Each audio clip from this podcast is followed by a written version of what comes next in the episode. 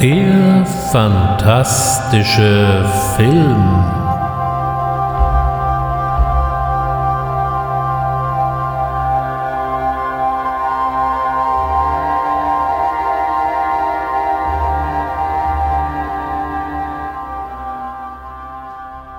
Und heute heißt es nach einer längeren und eher unfreiwilligen Pause herzlich willkommen beim fantastischen Film.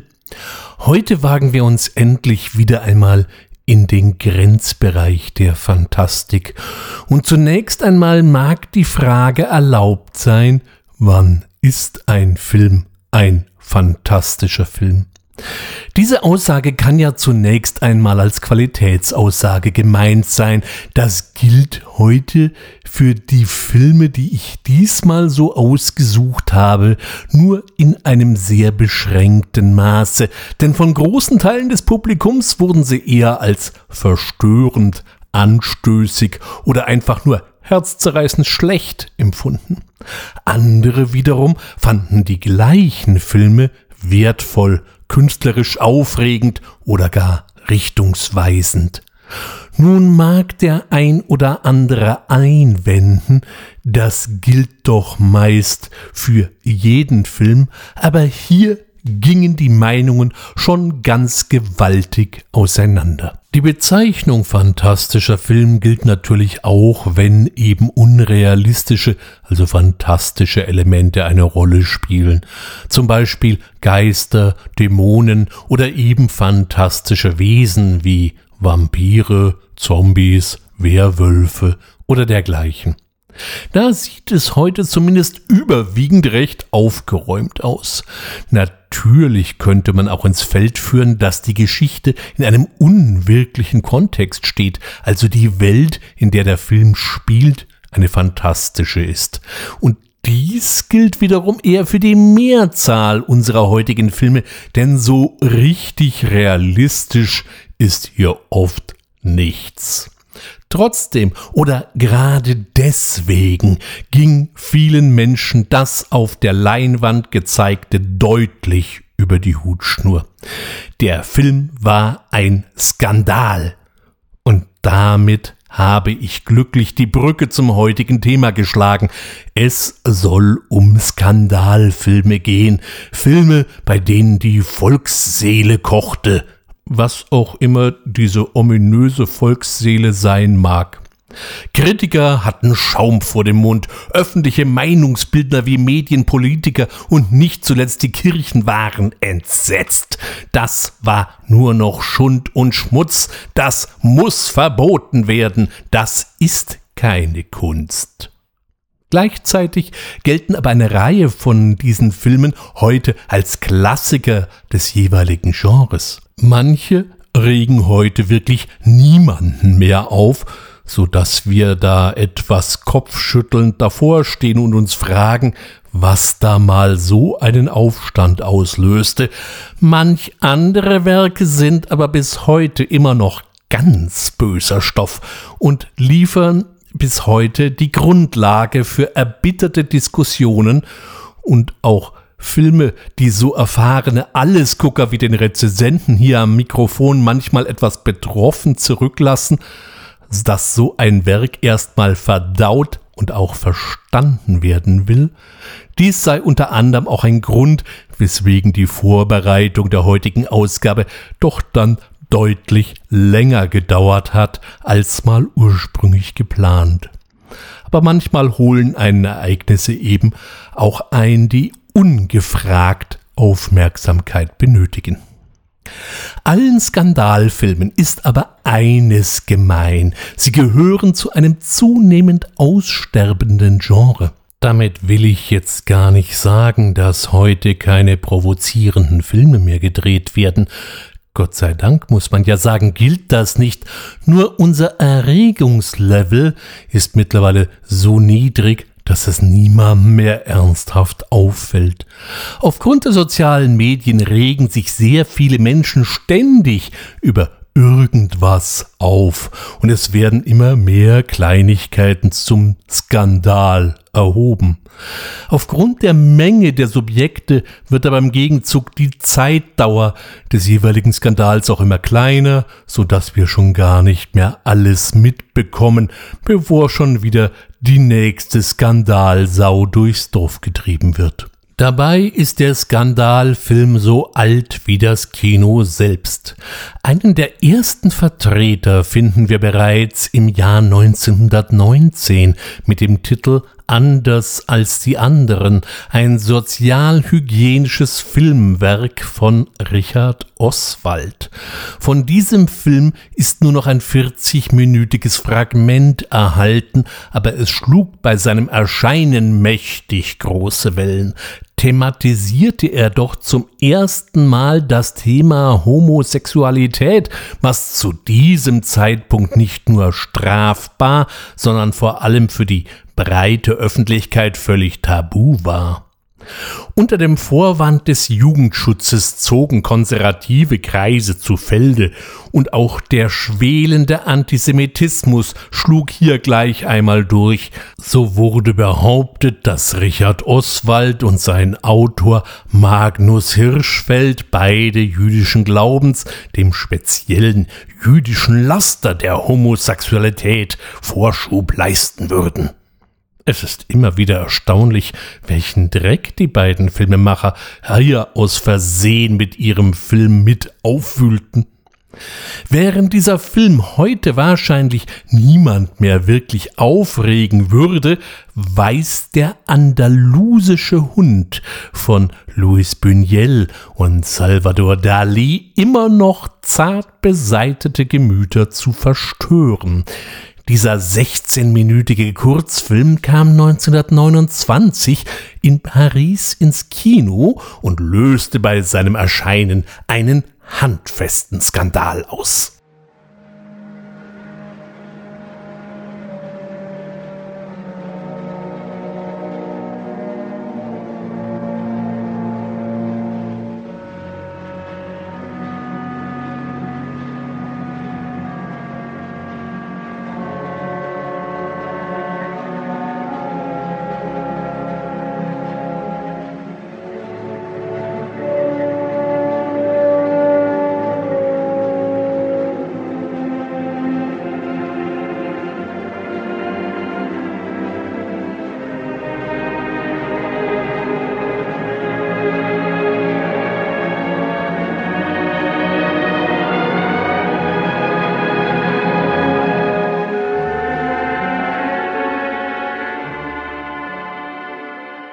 Ich habe in meiner Ausgabe über Kunstfilme und Filmkunst ja schon ein wenig ausführlicher darüber gesprochen.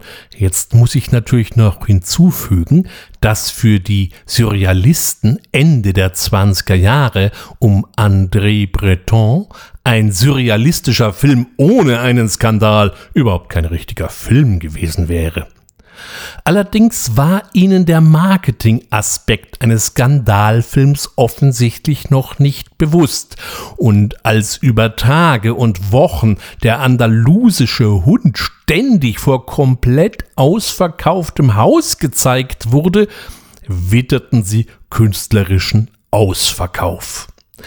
Diesen Vorwurf konnte man Buñuels Nachfolgewerk nicht mehr machen, denn das goldene Zeitalter, L'Âge d'Or, wurde nur sechsmal in Paris aufgeführt, bis die rechtsradikale Action Française das Kino stürmte und demolierte, worauf für den Film ein Aufführungsverbot erteilt wurde, das noch 50 Jahre, nämlich bis 1981 bestehen blieb.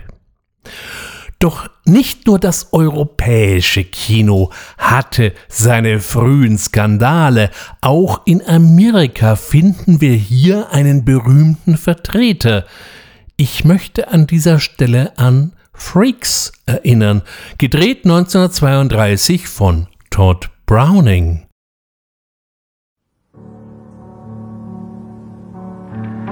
We didn't lie to you folks. We told you we had Liddy. Breathing monstrosities. You laughed at them, shuddered at them, and yet, but for the accident of birth, you might be even as they are. They did not ask to be brought into the world, but into the world they came. She's the most beautiful big woman I have ever seen. Why, Hans, how you talk. I should be jealous pretty soon. Ah, don't be silly. You must come to see me sometime. And we'll have a little wine together. Frida, something's wrong. What is it? Well, that Cleopatra woman, my Hans. Oh, I cannot tell it. You think because she's so beautiful and I'm just a man, Hans. To me, you're a man. But to her, you're only something to laugh at. Eingefleischten Filmfans fällt vielleicht zum Namen Todd Browning die erste Tonfilmfassung von Dracula mit Bella Lugosi ein, wobei der Film an sich so seine Schwächen hat, aber natürlich als eine der Klassiker des Genres gilt. Irving Thalberg, der Produktionsleiter von Metro Goldwyn Mayer, verpflichtete daraufhin Browning, um ein Gegengewicht zu der zunehmenden Konkurrenz von Universal zu schaffen. Sein Auftrag lautete, dass Browning hier einen Film schaffen sollte, gegen den Dracula geradezu als harmlos erscheinen sollte. In 36 Tagen schuf Browning nun Freaks. Der Film beginnt in einem sogenannten Kuriositätenkabinett, in dem dem Publikum ein Blick in eine verschlossene Kiste gewährt wird, woraufhin eine Frau zu schreien anfängt angesichts des Schrecklichen, was in dieser Kiste wohl zu sehen ist, uns aber zunächst einmal verborgen bleibt. Der Führer durch die Kuriositätenschau erzählt daraufhin, es handle sich hier um die einstmals sehr schöne Trapezkünstlerin Kleopatra. Was sich hier denn nun zugetragen hat, erzählt der Rest des Films. Wir bewegen uns also im Zirkusmilieu, in dem neben den üblichen Artisten und Tierbändigern eine Reihe von kleinwüchsigen oder eben auch anders schwer gehandicapten Künstlern hausen. Im Mittelpunkt steht dabei der kleinwüchsige Hans, der sich unsterblich in die Trapezkünstlerin Cleopatra verliebt hat. Die ist jedoch nur an seinem Geld interessiert und macht sich hinter seinem Rücken über ihn lustig. Todd Browning hatte selber über mehrere Jahre beim Zirkus gelebt und gearbeitet und um den Film jetzt eben besonders authentisch wirken zu lassen, verpflichtete er echte sogenannte Freaks. Das waren zum Beispiel der kleinwüchsige Harry Earls in der Rolle des Hans und seine Schwester Daisy Earls in der Rolle der Frieda. Ebenso waren die siamesischen Zwillinge Daisy und Violet Hilton mit von der Partie oder auch der lebende Torso Prince Radian und noch viele andere mehr. Und hier begann der Skandal schon gar nicht erst bei der Vorführung des fertigen Films, sondern sogar schon bei den Dreharbeiten. Eine ganze Reihe von Schauspielern, unter anderem Victor McLachlan oder Myrna Loy oder auch Jean Harlow, weigerten sich schlichtweg mit den Hauptfiguren des Films zusammenzuarbeiten. Auf dem Studiogelände wurden Unterschriften gesammelt, die den Deformierten, wie man sie gerne bezeichnete, den Zutritt zur MGM-Kantine verwehren sollten, denn so ein Anblick könnte man doch keinem Mitarbeiter zumuten. Und als der fertige Film dann schließlich und endlich ins Kino kam, war richtig was los. Was heute als gelungenes Inklusionsprojekt wahrscheinlich rundherum gefeiert würde, löste hier geradezu eine Schockwirkung aus. In manchen Bundesstaaten der USA wurde der Film verboten und ist wohl in ein paar Staaten bis heute das noch. Auch in Großbritannien war Freaks über 30 Jahre lang verboten. Aufgrund dieser doch sehr harschen Reaktionen entwickelte sich Freaks für die MGM zu einem finanziellen Vollflop. Der Film wurde daraufhin immer wieder gekürzt und umgeschnitten und so können wir heute gerade nur noch eine Rumpffassung von 60 Minuten bewundern. Die ursprüngliche Fassung betrug 94 Minuten und gilt wohl aber als verloren. Dies merkt man dieser heute problemlos erhältlichen restaurierten Fassung auch deutlich an. Er wirkt über weite Strecken etwas unrund und episodenhaft, aber das ist natürlich auch nicht weiter verwunderlich, wenn man bedenkt, dass ein Drittel verschollen ist. Auch wenn der Film aus heutiger Sicht kein Aufreger mehr ist, so ist er in jedem Fall eine Sichtung wert und schlägt, was die filmische Qualität angeht, den Dracula um Längen.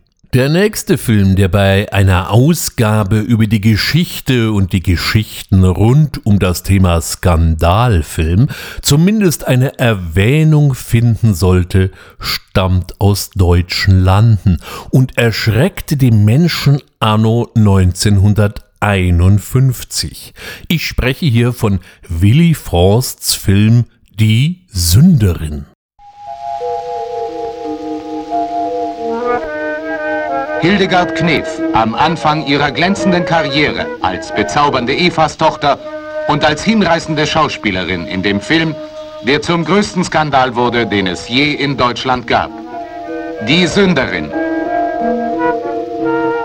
Als Partner Hildegard Knefs Gustav Fröhlich.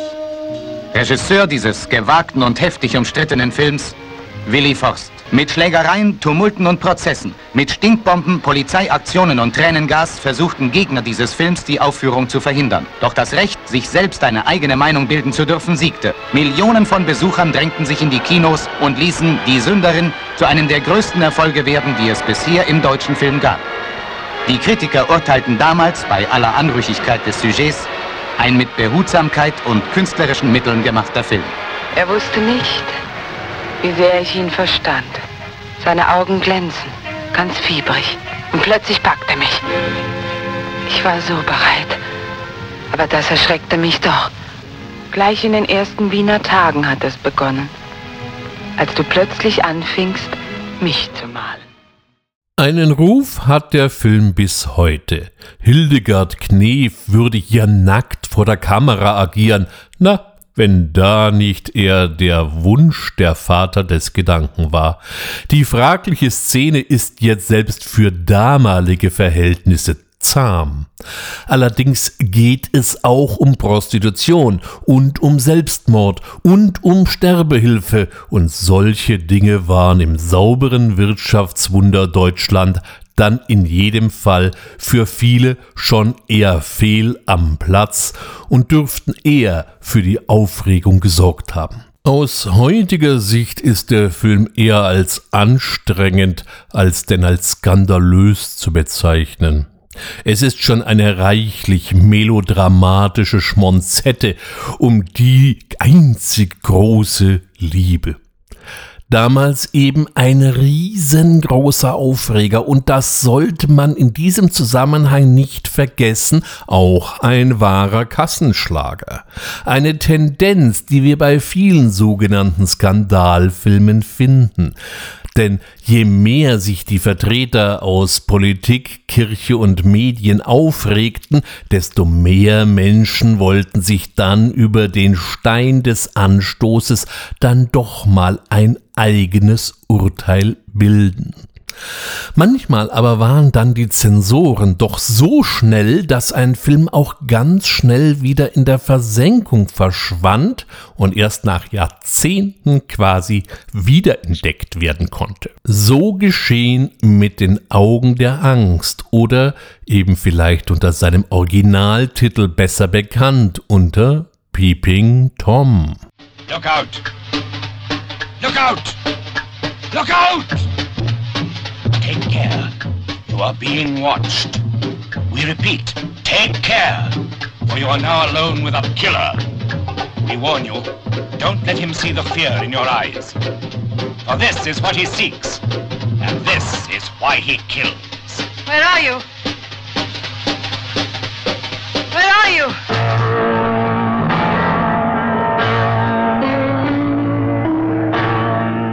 Look out for Carl Byrne as the Peeping Tom. Fear him, but pity him also.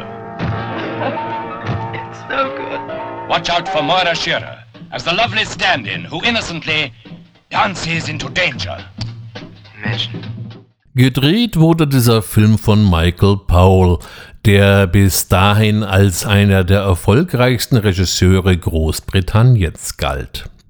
Er hatte mit dem Leben und Sterben des Colonel Blimp, der schwarzen Narzisse, und nicht zu vergessen dem Ballettfilm Die roten Schuhe, der auch äh, Kate Bush zum Titelsong ihres gleichnamigen Albums inspirierte, echte Klassiker des britischen Kinos produziert. All diese Filme realisierte er zusammen mit Emmerich Pressburger. Die beiden teilten sich nicht nur die Regie, sondern auch das Drehbuch und die Produktion. Insgesamt realisierten sie 20 Filme miteinander und galten als echte britische Autorenfilme. Jetzt drehte Paul mit den Augen der Angst mal einen Film allein. Das Drehbuch stammt hier von Leo Marx und das sollte eine ganz eigene Wendung nehmen. Der Film erzählt die Geschichte von Mark Lewis, der tagsüber als unauffälliger Kameraassistent in einem Filmstudio arbeitet. Privat dreht er aber etwas andere Filme und so nähert er sich seinen Opfern unter einfachen Vorwänden, um sie zu filmen. Jedoch versteckt sich im kleinen Stativ ein Stilett, mit dem er seine weiblichen Opfer umbringt und sie dabei immer noch filmt. Das Jahr 1960 war durchaus ein Jahr der Psychothriller, denn ebenfalls 1960 brachte Alfred Hitchcock Psycho raus, ein Film, der bis heute keine Gefangenen macht. Während Hitchcock mit seinem Psychopathen Norman Bates weltweite Erfolge feiern durfte, flog Michael Powell, sein Psychopath, aber mal komplett um die Ohren.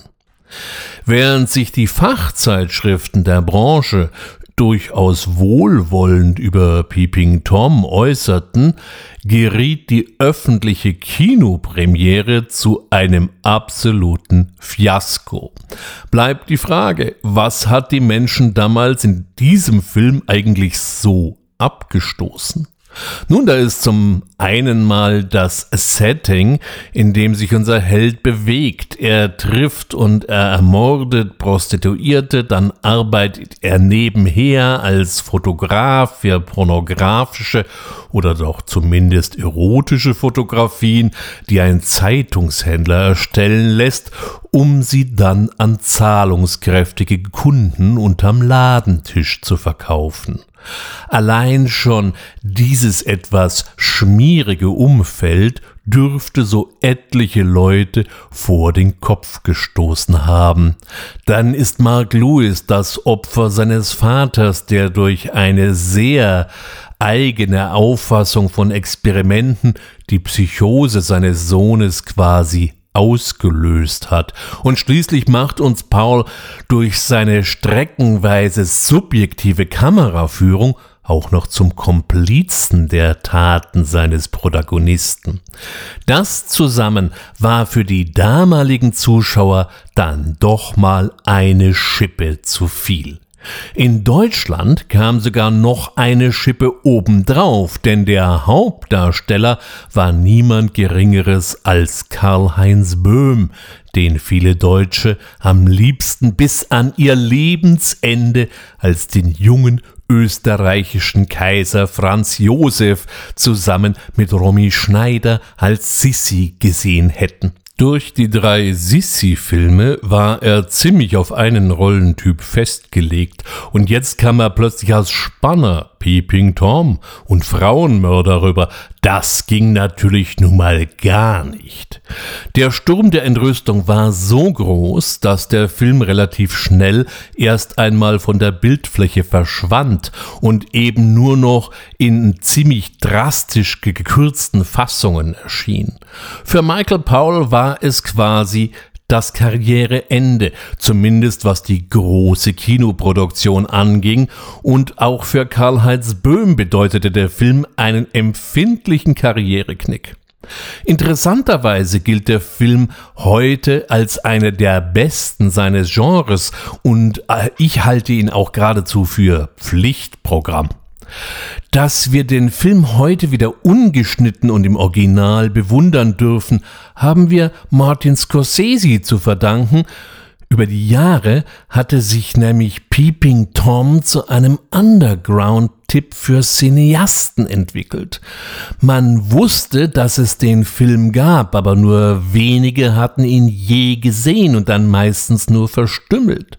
Scorsese wurde dann der Film privat angeboten und er schlug zu und sorgte dafür, dass Peeping Tom neu verlegt wurde. Aus heutiger Sicht ist dieser Film trotz seines Alters Erscheinungsdatum war 1960 immer noch sehr modern und außergewöhnlich sehenswert. Hier lassen sich durchaus schon die Grundzüge für den späteren italienischen Giallo finden. Michelangelo Antonioni und vor allem Brian De Palma wurden mit ziemlicher Sicherheit von Peeping Tom inspiriert. Wir können heute Peeping Tom wieder in seiner ganzen Pracht sehen. Das Einzige, worauf ich achten würde, ist auch, dass man auch die richtige Synchronisierung erwischt. Ich würde hier eher auf die neuere Synchronisierung von 2006 setzen. Zum einen, weil in der ersten Fassung von 1960 ein paar Passagen ausgelassen wurden und auch manches, sagen wir mal, etwas seltsam übersetzt wurde. Dies gilt allerdings für unseren nächsten Film weder in Bild noch in Ton.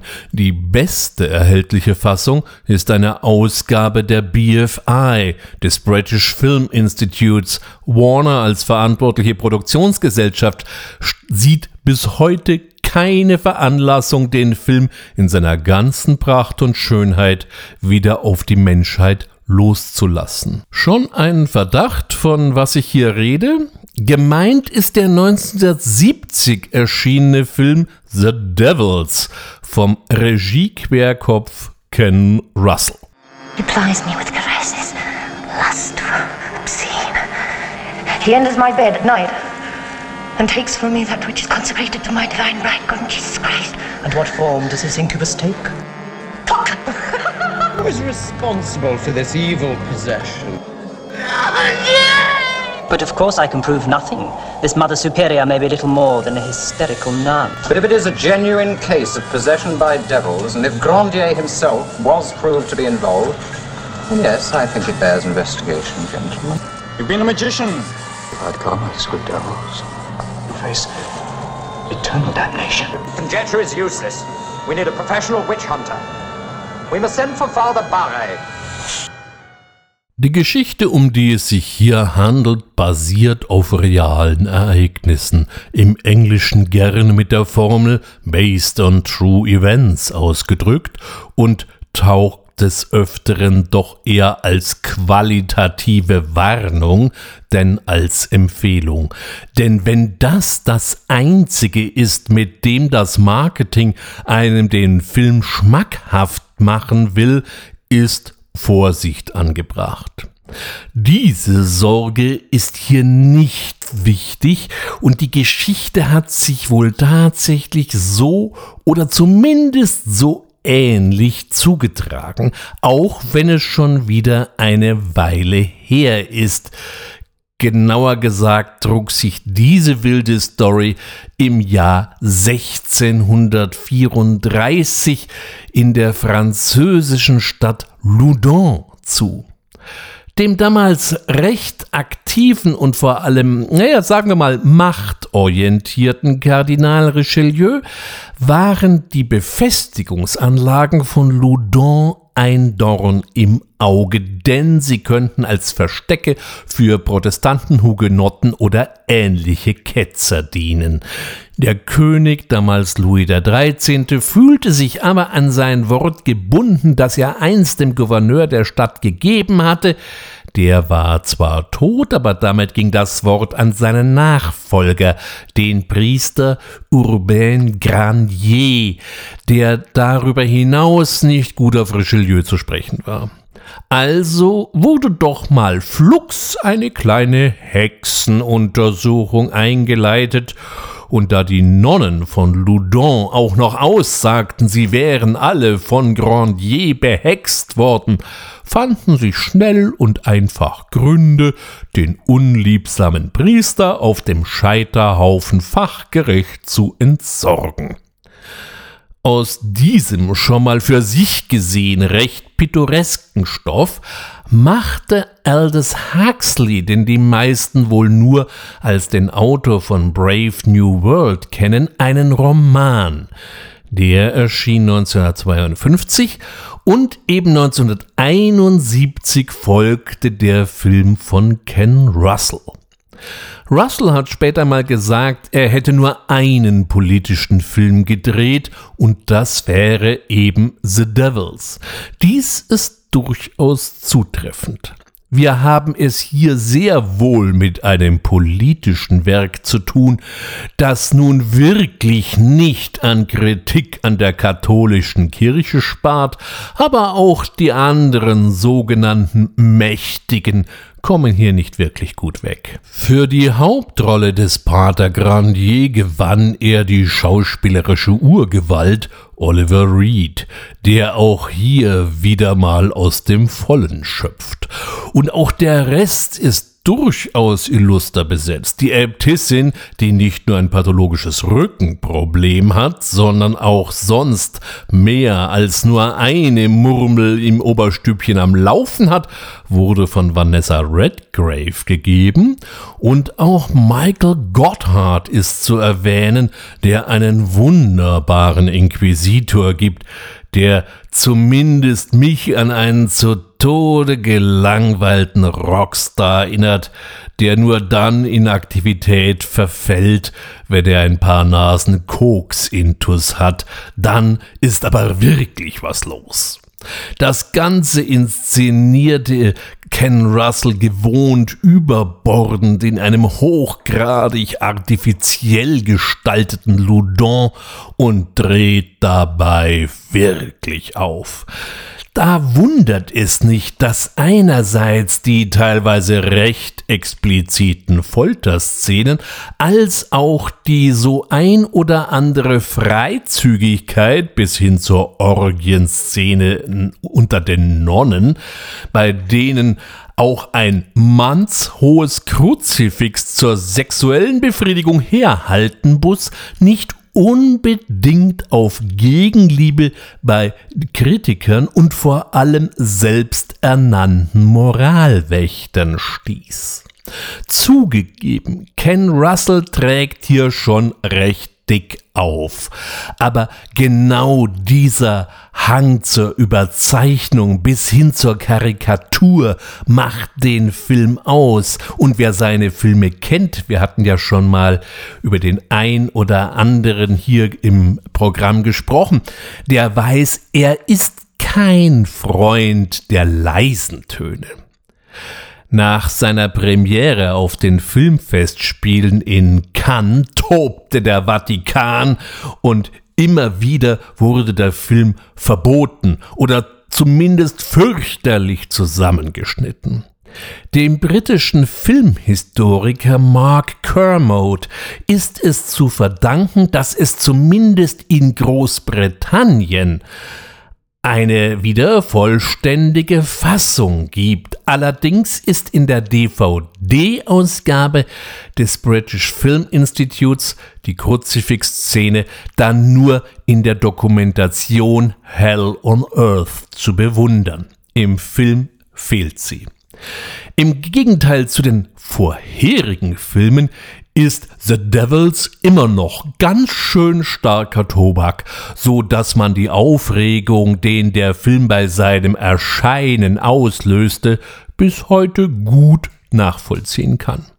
In Deutschland ist der Film bis heute nicht zu bekommen und es gibt auch keine Anzeichen, dass sich das so schnell ändert. In meinen Porträts über den Giallo habe ich ja schon über die politisch linke Filmszene im Italien der 70er Jahre berichtet. Und einer ihrer herausragendsten Vertreter war Bernardo Bertolucci. Mit ihm verbinden sich so Filme wie Der letzte Kaiser, Little Buddha 1900 oder eben auch sein Film aus dem Jahr 1972 der letzte Tango in Paris.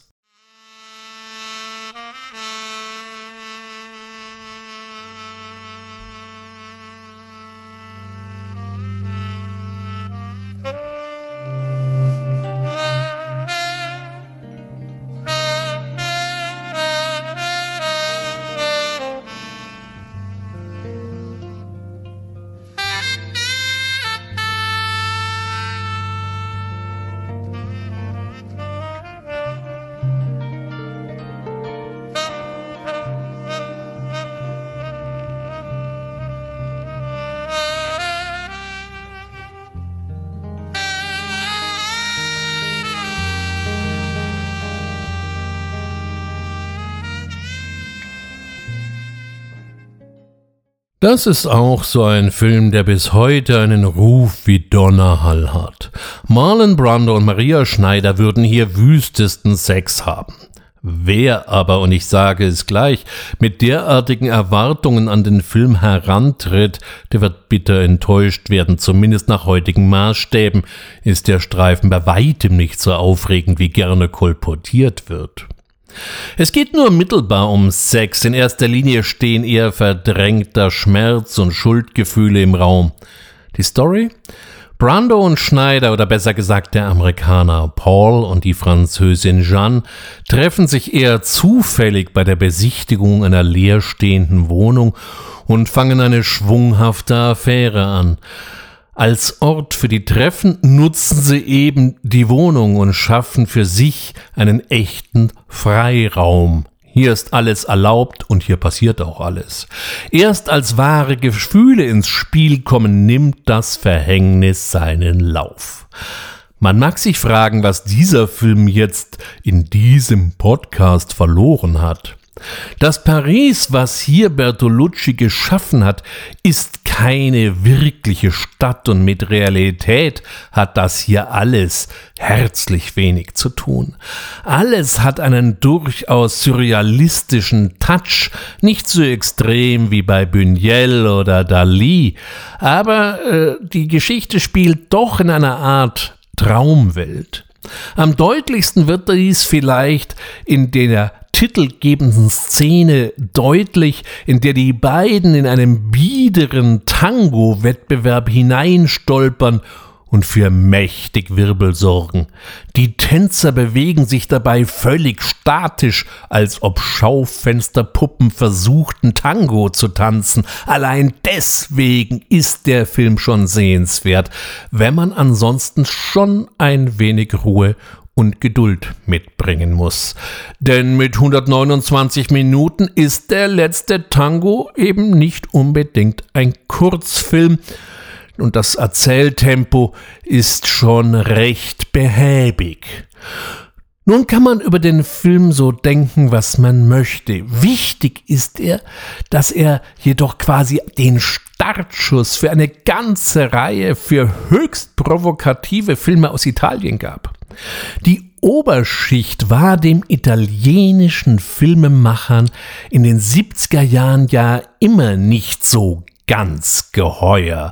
Und um durchaus gut situierte Herren geht es auch in unserem nächsten Beitrag, die sich in den Kopf gesetzt haben, eine besondere Form des kollektiven Freitods zu wählen. Sie wollen essen, bis im wahrsten Sinne des Wortes nichts mehr geht. Vorhang auf für das große Fressen. Der neueste Schocker aus Paris. Eine Schande für die ganze Nation, sagen die einen. Ein genialer, einmaliger Film, sagen die anderen. Dann mal los! Ole! Ole! Ole! Dann mal hinein in die Sau! Ole! Kommt ja schon!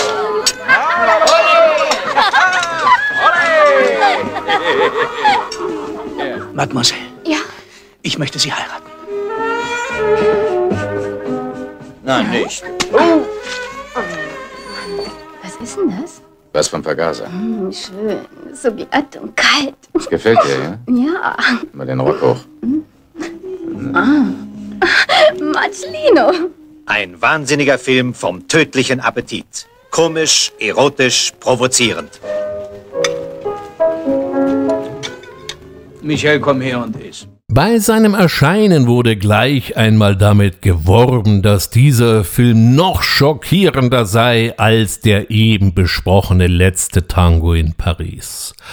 Auch dieses kann ich so aus heutiger Sicht jetzt nicht so ganz unterschreiben. Was das große Fressen vom letzten Tango oder auch von den noch zu besprechenden 120 Tagen von Sodom unterscheidet, ist, dass er durch seine derben Überzeichnungen ins absurd komische abgleitet, ein Aspekt, den wir weder bei Bertolucci und schon gar nicht bei Pasolini finden. Die Hauptfiguren sind zu einem bestimmten Anteil allesamt Witzfiguren, sei es der sexbesessene Pilot Marcello, gespielt von Marcello Mastroianni, der narzisstische Fernsehproduzent Michel mit seinem Hang zu Ballettübungen, der hier von Michel Piccoli gegeben wird, oder auch der Gerichtspräsident Philippe, Philippe Noiret spielte diese Worte, oder schließlich auch der Restaurantbesitzer Ugo und Ugo Tognazzi gab ihn.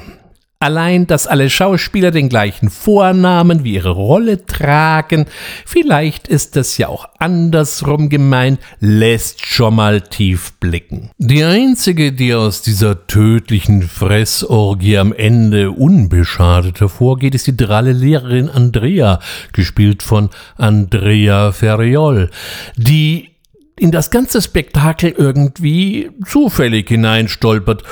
So viel Glück sollte übrigens ihre Figur in ihrem nächsten Film nicht haben. Doch wer jetzt annimmt, man habe es mit einer schwarzhumorigen Komödie zu tun, der sei gewarnt, denn ansonsten kann dem Zuschauer beim großen Fressen aus verschiedenen Gründen schon so langsam der Appetit vergehen, denn so appetitlich und komisch sich der Anfang noch gestaltet, desto abgründiger wird es mit der Zeit. Vielleicht kein Film, der heute noch einen übergroßen Skandal auslösen würde. Heute würde man wahrscheinlich sich über die Verschwendung der Lebensmittel aufregen und warum kein Veganer oder doch zumindest ein Vegetarier mit von der Partie ist.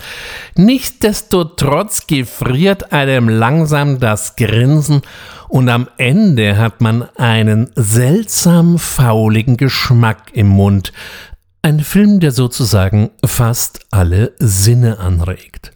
1974 titelte der Spiegel in einem Artikel mit den neuen Schocklichtspielen, die das große Fressen und auch den letzten Tango äh, an Paris an Obszönität übertreffen und als besonders krasses Beispiel wurde der Film Trio Infernal von Francis Giraud angekündigt. Steht zu Ihren Diensten, Maître Georges Rechtsanwalt.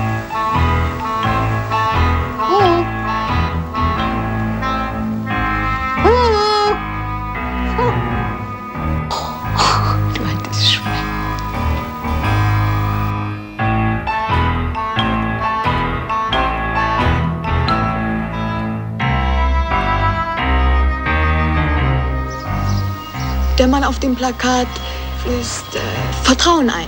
Die Leute wählen schließlich nicht, wer weiß wen.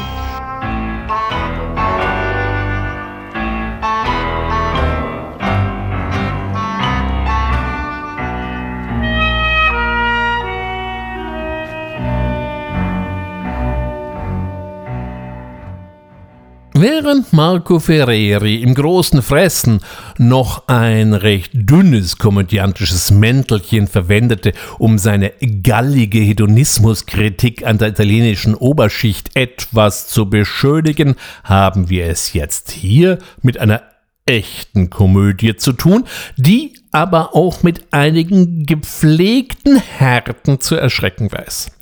Im Mittelpunkt steht der mit Orden der Fremdenlegion geschmückte Anwalt Georges Sarri, der ein echter Problemlöser ist.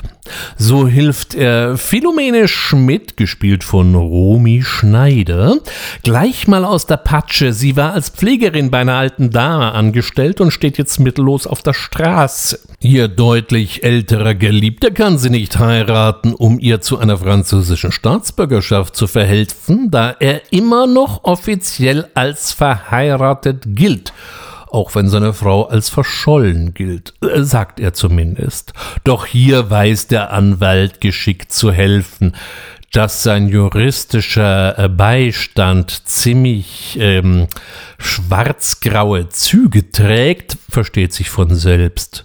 Und dann ist dann ja noch Philomenas Schwester Katrin, die ebenfalls zu gerne Französin wäre, auch hier findet Saré einen für alle lukrativen Weg dank eines Komplizen. Aber kann man sich auf Komplizen verlassen, ist immer so eine Sache. Also kommt man mit sich überein, am Weihnachtsabend soll es sein, und die drei sorgen dafür, dass vom Komplizen Chambon und seiner Frau eben gespielt von Andrea Verriol, auch wirklich nichts mehr übrig bleibt. Nur Leichen in Schwefelsäure auflösen mag ja eine feine Sache sein. Nur was passiert mit den Überresten? Dass dies auch nochmal eine ganz schöne Plackerei ist, führt uns der Film anschaulich vor Augen. Also es muss doch noch einen anderen Weg geben, um an Geld zu kommen. Auch diese durchaus handfeste Geschichte soll auf wahren Begebenheiten beruhen. Hier ist aber die Bearbeitung wohl eher auf freier Natur. Der Winkeladvokat Saré wurde wieder gespielt von Michel Piccoli, der seine Sache auch ganz hervorragend macht. Mascha Gonska spielte die Katrin. Sie war vorher äh, durch so bewegende Filme wie Tante Trude aus Buxtehude oder auch die Kompanie der Knallköpfe aufgefallen und in der Rolle der Philomena eben Romy Schneider. Die war ja geradezu nach Frankreich geflüchtet, um sich endlich von dem ihr zutiefst verhassten Sissy-Image zu lösen. Denn nach den drei Sissy-Filmen mit Karl-Heinz Böhm, den wir ja heute bereits hatten, war sie ebenfalls auf solche süßlichen Mädchenrollen in Deutschland festgeschrieben worden. Dass sie wesentlich mehr konnte und welches schauspielerische Talent ihr wirklich wirklich in die Wiege gelegt worden war, kam dann erst in Frankreich deutlich zum Vorschein. Dies war aber natürlich auch ein Grund, weswegen der Film sehr hohe Wellen in Deutschland schlug. Sissi bringt Leichen um, oder besser gesagt Menschen um und löst die Leichen dann auch noch in Schwefelsäure auf. So etwas tut eine ehemalige österreichische Kaiserin nicht, und die historische Elisabeth hat dies auch nicht getan. Das sage ich hier so am Rande, bevor man mir noch Geschichtsfälschung vorwirft.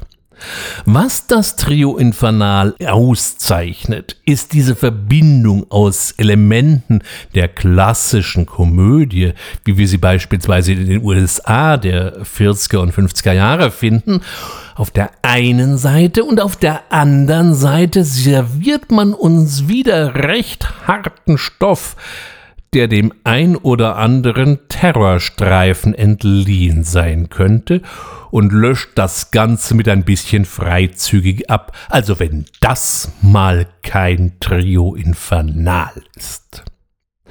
Nach diesen Ausflügen ins Recht eher komische wird es wieder hochdramatisch. Gerade der nächste Film betritt dabei auch noch ein ganz schwieriges Gelände. Dabei klingt der Titel doch ganz unverfänglich. Was soll schon so schlimm sein an einem Nachtportier?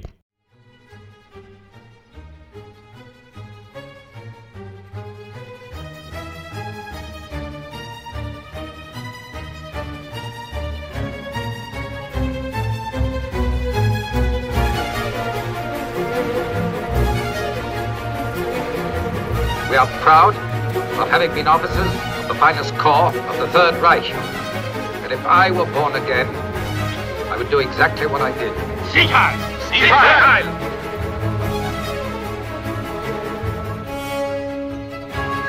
I'm here of my own free will. Never give it up! I haven't given up! Are you afraid? Liliana Cavani brachte diesen Film 1974 auf die Leinwand. Wir lernen den Nachtportier Max kennen, der Anfang der 50er Jahre in einem der besseren Wiener Hotels residiert und dort sich auch um das äh, abendliche Wohlbefinden der Gäste kümmert. Er macht diesen Job wirklich nur nachts. Am Tag zieht er sich in seine Wohnung zurück.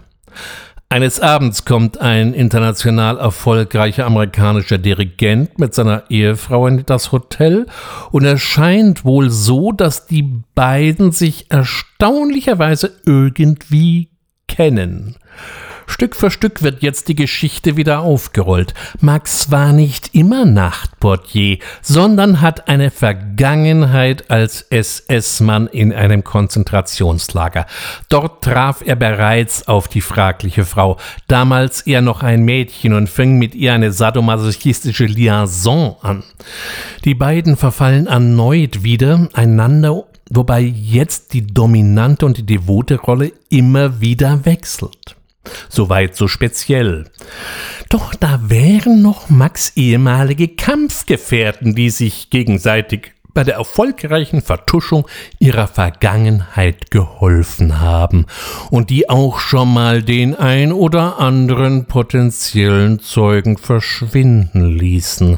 Und die sind von dieser Liaison mal überhaupt nicht angetan denn schließlich erkennt Lucia ja nicht nur Max, sondern auch den Rest der alten Truppe, und so wird aus dem ehemaligen Jäger plötzlich der Gejagte. Das Spiel mit der braunen Vergangenheit ist ein ganz gefährliches Terrain, das wird ganz schnell eine schmierige Angelegenheit. Ein schönes Beispiel, wie man es eher nicht machen sollte, hatten wir erst unlängst bei In the Folds of Flash in der Giallo-Retrospektive. Cavani hatte sich, äh, bevor sie sich an den Nachtportier machte, sehr intensiv mit dem Faschismus in Deutschland und vor allem in Italien in diversen Dokumentarfilmen auseinandergesetzt. Und ich finde, das sieht man ihrem Spielfilm dann durchaus an.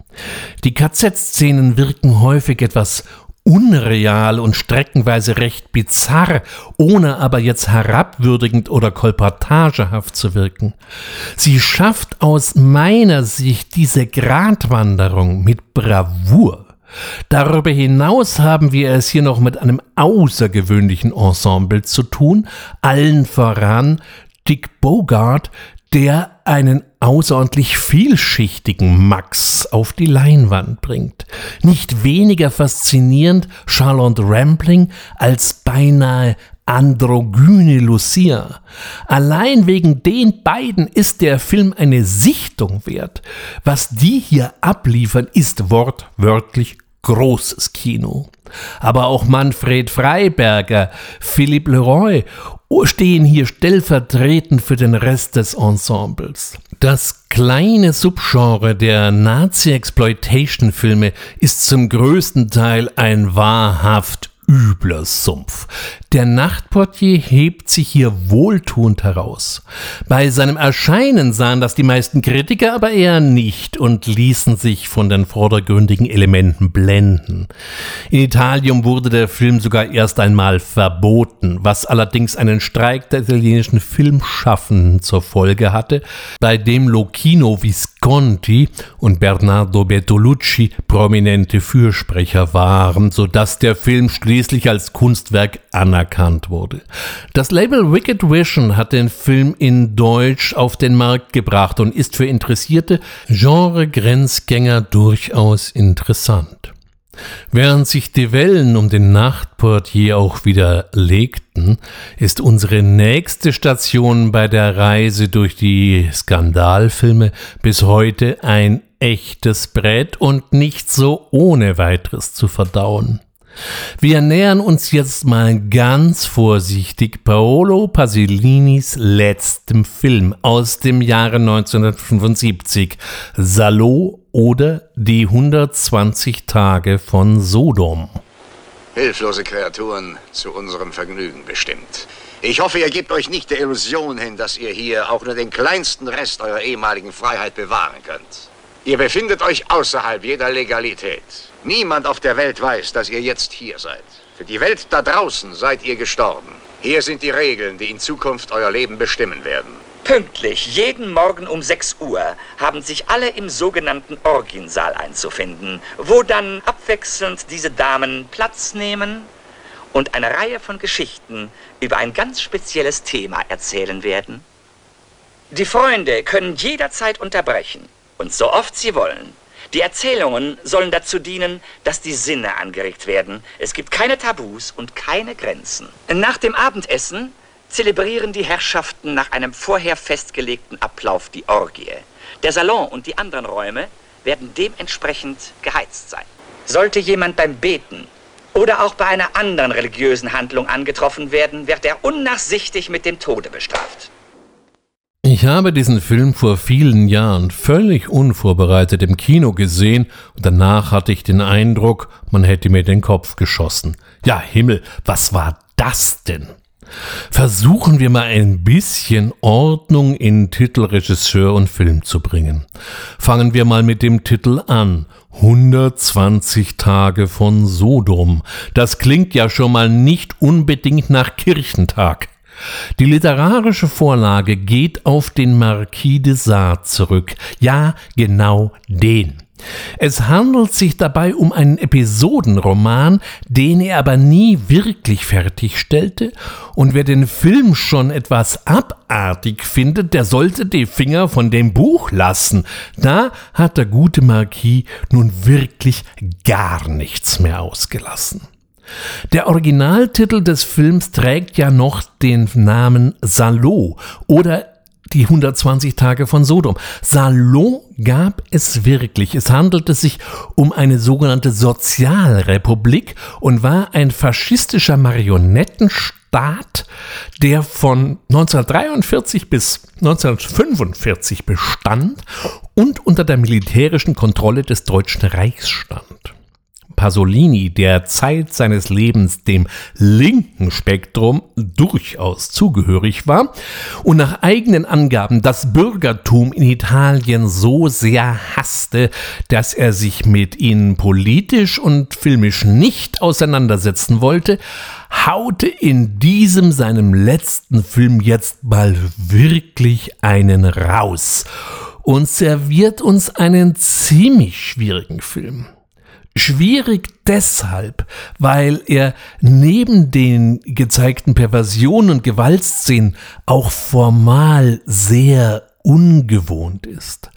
Da haben wir die weitestgehende Emotionslosigkeit, mit der uns der ganze Film serviert wird. Wir haben die vier Honoratioren, die sich mit teilweise gewaltsam entführten jungen Frauen und Männern in einem Schloss verschanzen, um hier ihre Triebe auszuleben. Dabei scheinen sich alle weitgehend ohne Gegenwehe in ihr Schicksal zu fügen. Das Ganze wird uns auch filmisch sehr formal serviert, immer wieder dominierend totalen die Szenerie, in der die Darsteller wie in einem Gemälde angeordnet sind. So wirkt der ganze Film sehr gleichnishaft und hat sehr wenig mit klassischem Erzählkino zu tun. Gegliedert ist das Ganze in drei Höllenkreise. Hier hat sich Pasolini so ein bisschen bei Dante und der göttlichen Komödie bedient, in der das Inferno in sieben Höllenkreisen aufgegliedert ist. Aber äh, es sei so viel verraten, die hier gezeigten drei Höllenkreise reichen wirklich völlig aus. Bleibt jetzt die Frage, muss man sich einen Film wie 120 Tage von Sodom wirklich geben?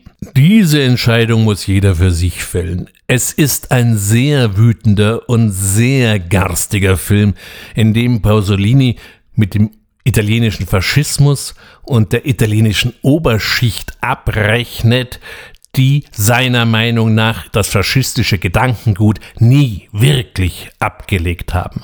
Fakt ist, dass in Italien die faschistische Zeit nie wirklich aufgearbeitet wurde.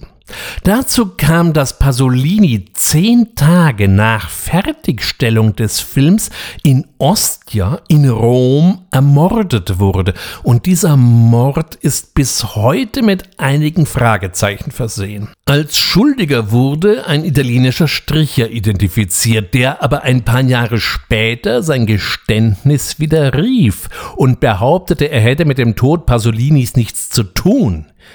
Hier ist vieles bis heute ungeklärt. Natürlich war der Film bei seinem Erscheinen ein Riesenskandal. Und er wurde beschlagnahmt, dann wieder per Gerichtsbeschluss als Kunstwerk anerkannt, dann wurde wieder geklagt. Es ist in der heutigen Auswahl bestimmt der schwierigste Film, denn durch diesen sehr formalen Aufbau, der auf der literarischen Vorlage von Desart beruht, wirken die einzelnen Szenen nicht nur extrem hart, sondern auch sehr anstrengend. Natürlich entbrannte hier wieder einmal die Frage, ist das Kunst oder kann das weg? In meinen Augen ist der Film Kunst. Kunst muss ja nicht immer nett und bequem sein. Es sei aber auch zu bedenken, dass man sich nicht jedes Kunstwerk gleich nach Hause holen muss oder will. Auch der nächste Film hat das Zeug, bis heute noch hohe Wellen zu schlagen. Handelt es sich doch um den teuersten Historienporno, der je produziert wurde. 20 Millionen Dollar waren 1979 schon eine ganz schöne Stange Geld. Außerdem ist er erstaunlich gut besetzt. Peter O'Toole, Malcolm McDowell, Helen Mirren, John Gilgard, John Steiner. Diese Aufzählung lässt schon mal viele geneigte Filmfreunde die Augenbrauen heben. Nur, was ist das für ein Film? Werfen wir doch mal einen Blick auf und hinter die Kulissen der italienischen Großproduktion von 1979, Caligula. They spoke of it first in whispers. Then it took the media by storm. I have existed from the morning of the world. And I shall exist until the last star falls from the heavens. Although I have taken the form of Caius Caligula, I am a god. Bob Guccione and Penthouse Films International present Caligula. You amateur. Amateur? No treachery could equal his evil. No evil was more treacherous. He's mad! Caligula, the emperor who devoured Rome. Malcolm McDowell, Teresa Ann Savoy, Helen Mirren, Peter O'Toole, John Gielgud. No rumor can match the reality. Caligula, rated R. Zunächst einmal ein Blick auf die historischen Fakten. Caligula war römischer Kaiser, der von 37 bis 41 nach Christus an der Macht war, bevor er dann von seiner eigenen Prätorianergarde ermordet wurde. Je nach der jeweiligen Quelle war er entweder wahnsinnig oder eben nur ein sehr machtgieriger Mensch, der problemlos über Leichen ging. Vor allem in seinem eigenen Herrschaftsbereich hauste er ganz fürchterlich. Das Volk hingegen hatte unter Caligula wohl eine ganz gute Zeit. Aus diesem wilden Stoff schuf Gore Vidal ein Drehbuch, in dem er vor allem die historische Figur des Caligula in den Fokus nahm. Gore Vidal gilt bis heute als einer der wichtigsten amerikanischen Schriftsteller. Unter anderem war er auch am Drehbuch für die Ben Hur-Verfilmung von William Wyler aus dem Jahr 1959 beteiligt. Dieses Drehbuch sollte jetzt der italienische Regisseur Tinto Brass verfilmen. Und damit nahm das Verhängnis seinen Lauf. Nicht, weil Tinto Brass ein schlechter Regisseur gewesen wäre, sondern weil er ebenfalls zu Caligula recherchiert hatte und sich so sein eigenes Bild gemacht hatte. Während Vidal hier ein faktenbasiertes Historienspektakel geschrieben hatte, wollte Tinto Brass eher eine Geschichte auf die Leinwand bringen, wie ein unbedeutender Mann plötzlich zu unumschränkter Macht über ein Weltreich gelangte und wie er von dieser korrumpiert wird. Er beschreibt dies in einem Interview, dass er einen Film machen wollte über die Orgie der Macht. Nun gab das natürlich Zanke mit Gore Vidal. Doch Brass setzte sich durch und drehte den Film nach seinen Vorstellungen mit einer Drehzeit von zermürbenden sechs Monaten mit einem nicht ganz unbedeutenden Aufwand. Geld schien hier nun wirklich keine Rolle mehr zu spielen. Und damit kommen wir zur dritten Figur in diesem Drama. Das war der Produzent. Hier treffen wir auf niemand Geringeren als Bob Gussione. Der war niemand Geringeres als der Verleger und Herausgeber von Penthouse und war offensichtlich bereit, äh, in dieses Projekt reichlich Geld zu pumpen.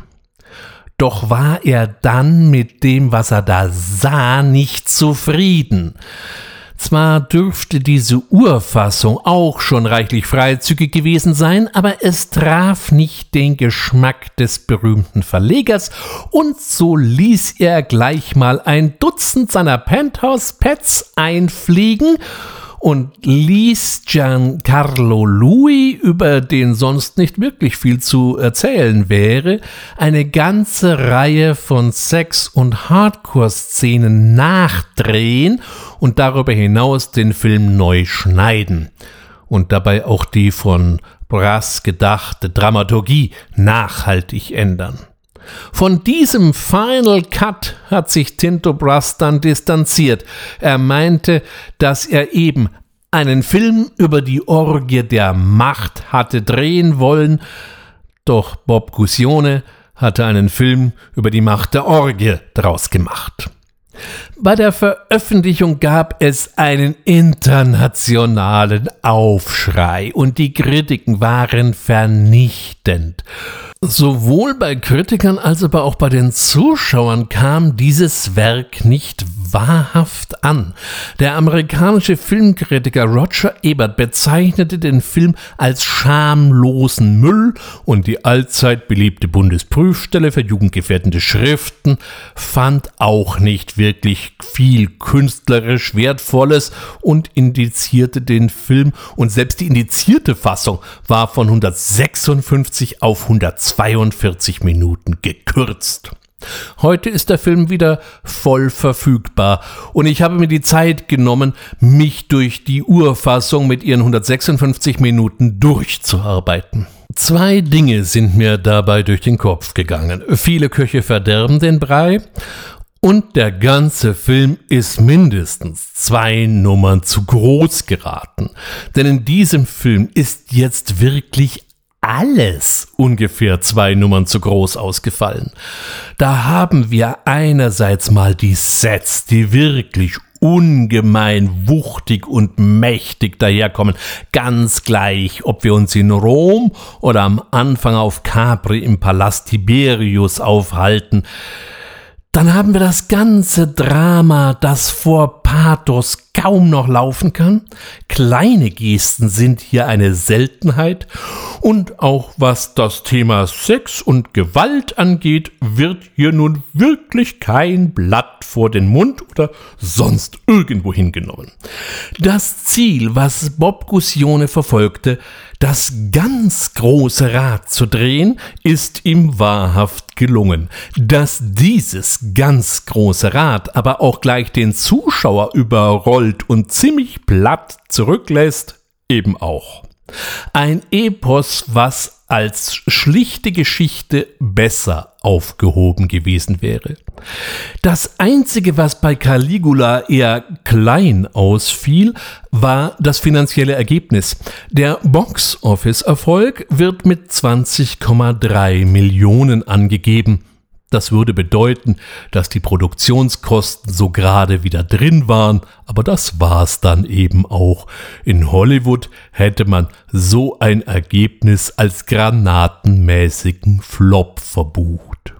Mit dem Ende der 70er Jahre hatte auch die ganz große Zeit der Skandalfilme ihren Zenit überschritten.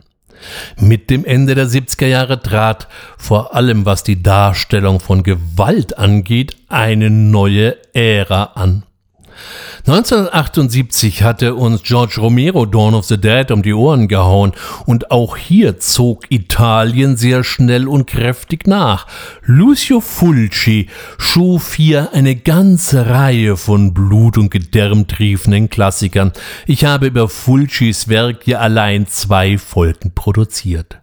Rogero Deodato haute den ultimativen Kannibalen-Klassiker raus, in Deutschland unter dem wunderbaren Bahnhofskinotitel Nackt und zerfleischt auf die Leinwand gekommen, doch heute eher unter dem Originaltitel Cannibal Holocaust berühmt und vor allem berüchtigt.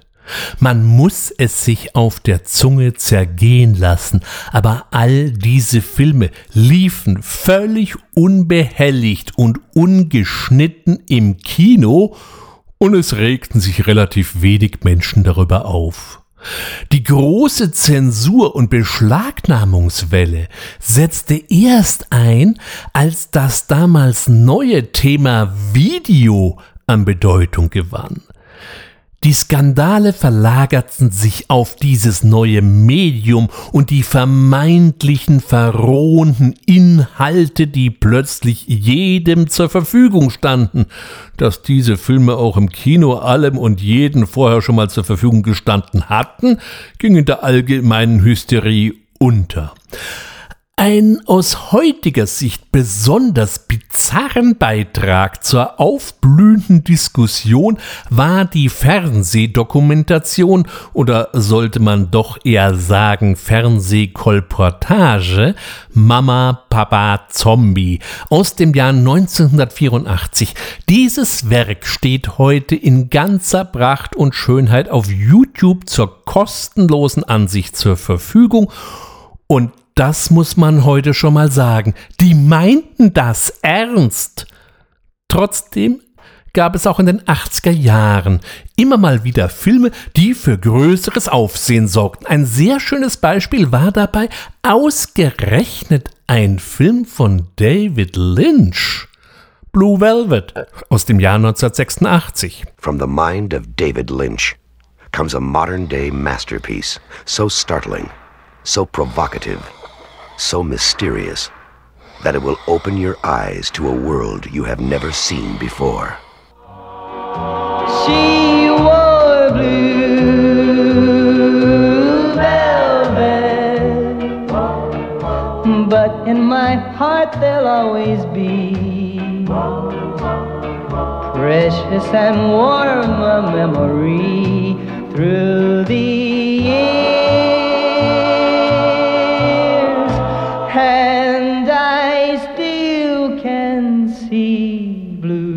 velvet.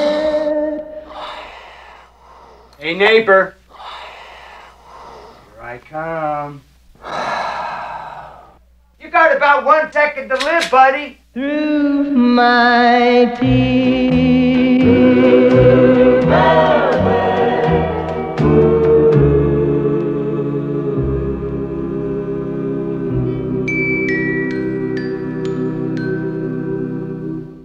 Wir sind in der Kleinstadt Lumberton. In dieser Stadt kehrt der äh, junge Jeffrey Beaumont zurück, äh, weil sein Vater im Krankenhaus liegt. Hier ist alles auf den ersten Blick so, wie es sein soll.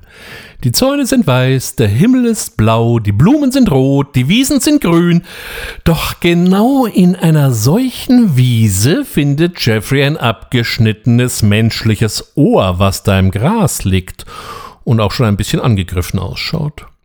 Dieses Ohr bringt er als ordentlicher junger Mann zur lokalen Polizeistation und hier scheint man mehr über den Fall zu wissen, als man auf Anhieb zugibt. Da trifft es dich doch gut, dass Jeffrey ein paar zarte Bande zur Tochter des lokalen Polizeichefs knüpft, und die hat bei ein paar Telefonaten mitgehört. Mit diesen fragmentarischen Informationen beschließt Jeffrey, die Ermittlungen auf eigene Faust anzugehen, und diese führen ihn in ein sehr dunkles Reich aus Gewalt und eine Welt, in der auch sadomasochistische Praktiken an der Tagesordnung sind. Dies war nicht nur für den jungen Jeffrey ziemlich verstörend, es verstörte auch einige Zuschauer. Blue Velvet ist ein für David Lynchs Verhältnisse doch relativ zugänglicher Film und beruhte auf einer Idee, die Lynch bereits in den 60er Jahren hatte. Unter anderem hatte ihn der Song Blue Velvet von Bobby Winton wohl zu dieser Geschichte, dass hinter der sauberen Fassade einer Kleinstadt noch eine ganz andere Welt gähnen könnte, inspiriert. Bei seinem Erscheinen löste der Film in der Mehrheit sehr gute Kritiken aus und wurde streckenweise als Meisterwerk gefeiert. Auf der anderen Seite gab es aber auch reichlich Krawall und Demonstrationen gegen den Film, von wegen er sei frauenfeindlich und auch, dass sich Isabella Rossellini, die Tochter des italienischen Regisseurs und Neorealisten Roberto Rossellini, für so einen Film hergegeben hätte, fanden einzelne Kreise unverzeihlich. So weigerte sich der Leiter der Venediger Filmfestspiele damals diesen Film zu zeigen mit der Begründung, Sie, Isabella, beschmutze mit diesem Film das Ansehen ihres Vaters. Heute haben sich die Wellen um Blue Velvet gelegt und äh, er wird deutlich mehr gefeiert als kritisiert. Neben Isabella Rossellini und Carl McLachlan äh, sticht vor allem Dennis Hopper als Frank hervor und es gilt als eines der großen Rätsel der Filmgeschichte, was wohl Frank in seinem Inhalator zu sich nimmt. Für Dennis Hopper war dieser Film sein Comeback auf die große Leinwand. Er war über Jahre von allen möglichen Drogen abhängig und galt nicht als vermittelbare oder gar besetzbare Person. Auch seine Rolle in Francis Ford Coppolas Apokalypse Now spielte er wohl weitgehend völlig weggetreten und zugedröhnt und kann sich bis heute kaum noch an die Dreharbeiten erinnern. Aber Coppola war bei diesen Dreharbeiten sowieso schon völlig schmerzbefreit, so dass ein ewig zugedröhnter Dennis Hopper da kaum noch ins Gewicht fiel. Vor Blue Velvet hatte er einen gründlichen Entzug hinter sich gebracht, auch wenn man das seiner Rolle gar nicht mal so deutlich ansieht. Was mir an Blue Velvet jetzt bei, bei der Sichtung für die Ausgabe hier besonders auffiel, war die ausgeprägte Lynch-Optik, die den Film durchzieht und die wir bereits bei seinem Debütwerk Eraserhead sehen können. Da war alles noch in schwarz-weiß angelegt, hier erstrahlt es in düster glosenden Farben. Besonders fiel mir das auf, wie die Räume oder auch die Gänge im Haus, in der, der die Nachtclubsängerin Dorothy Valance, sprich Isabella Rossellini, wohnt, so ausschauen. Neuere Rezensionen in den einschlägigen Foren werfen dem Film vor, dass er für Lynchs Verhältnisse doch recht simpel gestrickt sei.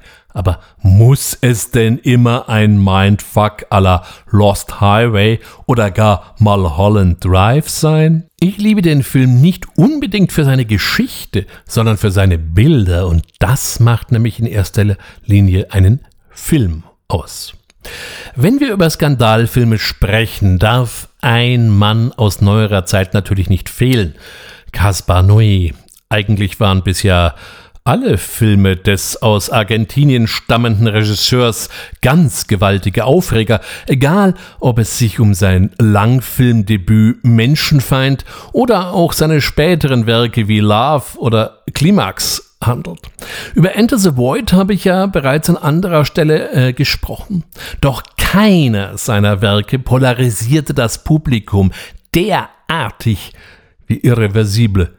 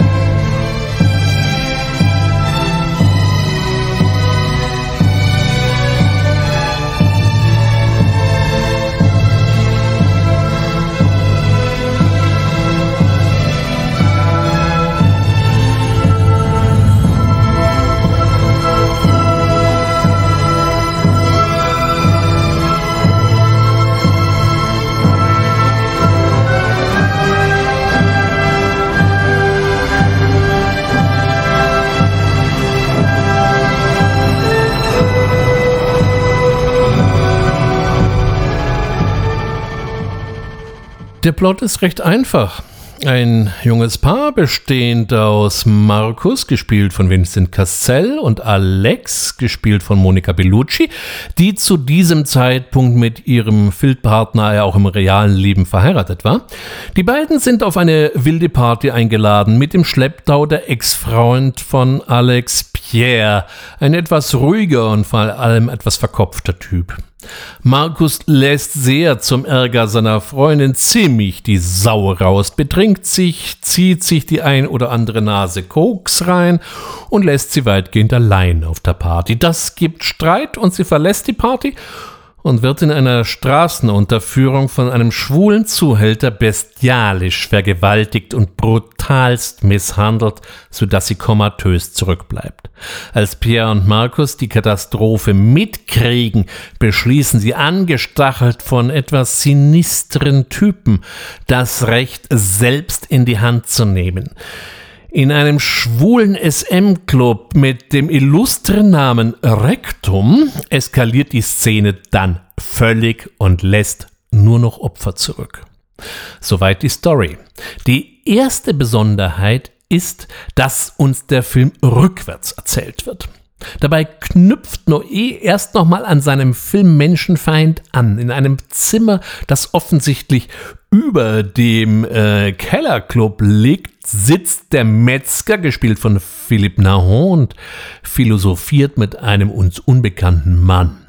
Hier wird bereits der Schlüsselersatz des ganzen Films ins Rennen geschickt. Die Zeit zerstört alles. Sozusagen eine der Kernaussagen. Die Kamera erweist sich dabei und vor allem bei der folgenden Clubszene als extrem losgelöst, was allein schon mal eine Tour de Force ist. Hier haben wir die grundlegenden Arbeiten äh, vor uns, die er dann später in Enter the Void zumindest für mich perfektioniert hat. Auf dem Fernseher oder auf dem Monitor geht das ja alles noch, aber auf der Leinwand sind diese Szenen wirklich extrem anstrengend. Die Kamera wird auch noch bis zur Mitte des Films sehr, sehr unruhig bleiben, um dann für Minuten in völliger Stasis zu verharren. Und hier werden wir über zehn Minuten mit einer wirklich brettharten Vergewaltigungsszene konfrontiert. Das ist wirklich böser Stoff. Nur um dann in immer ruhigeren Bahnen den Rest der Geschichte zu erzählen, wobei am Ende Noé wieder seine Bilder völlig dekonstruiert. Auch hier natürlich die Frage, muss man sich so etwas freiwillig anschauen? Auch das ist eine Frage, die ich hier jetzt nicht beantworten werde, sondern an jeden Einzelnen delegiere. Irreversible ist bei weitem nicht so einfach und platt, wie er gerne von seinen Kritikern auch gesehen wird. Natürlich ist er extrem gewalttätig, aber es lohnt sich, nachdem man den ersten Schock mal verdaut hat, sich den Film vielleicht dann doch nochmal anzuschauen und mal auf die Details zu achten. Diese scheinen den Kritikern im Netz, die den Film gerne mit solchen Vokabeln bedenken, dass das hier der letzte Scheiß sei, mal komplett abhanden gekommen zu sein. Vor allem, da hier vor lauter Schaum vorm Mund äh, schon die Inhaltsangaben fehlerhaft sind. In vielen Fällen wird der Streifen auf einen halt rückwärts erzählten Rape and Revenge Film eingedampft. Das ist so nicht korrekt. Natürlich gibt es eine Vergewaltigung und es wird auf Rache gesonnen, aber was kommt am Ende dabei raus? Hier unterscheidet sich Irreversible nämlich sehr deutlich von ähnlichen Selbstjustizvorbildern wie I Spit on Your Grave oder auch Michael Winners Death Wish, der Charles Bronson äh, die Rolle seines Lebens brachte. Auch beispielsweise die Entwicklung des Ex-Freundes Pierre, gespielt von äh, Albert Dupontel, ist durchaus diskussionswürdig und bemerkenswert. Darüber stehen die Überlegungen, wie deterministisch unser Leben eigentlich vorbestimmt ist, wie frei sind wir. Und dies sind alles Gedanken, die sich auch eindeutig mit dem Film belegen lassen und jetzt nicht meiner vielleicht etwas überschießenden Interpretationsfreude entspringen. Von daher ist Irreversible als ultra hartes Schauwehrtheater einfach so abzutun, das wird dem Film nicht gerecht. Ein ganz böses Stück Zelluloid, das sich aber auch zu entdecken lohnt. 2020 hat übrigens Caspar Noé noch den sogenannten Straight Cut nachgeschoben, der den Film quasi in der richtigen Reihenfolge erzählt. Ich war anfangs da doch sehr skeptisch.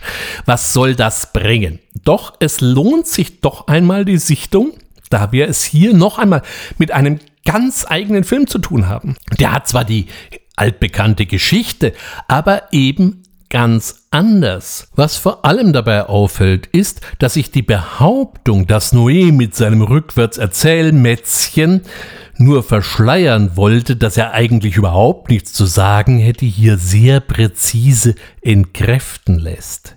Wer sich an diesen Film herantraut, dem sei in jedem Fall dieses Doppelpack empfohlen. Auch der nächste Beitrag, den ich aufgenommen habe, fällt ebenfalls in die Kategorie böses Stück Film, wenn auch in völlig anderer Form. Was hat man sich denn bitte unter einem Film vorzustellen, der den etwas absonderlichen Titel Ex-Drummer trägt?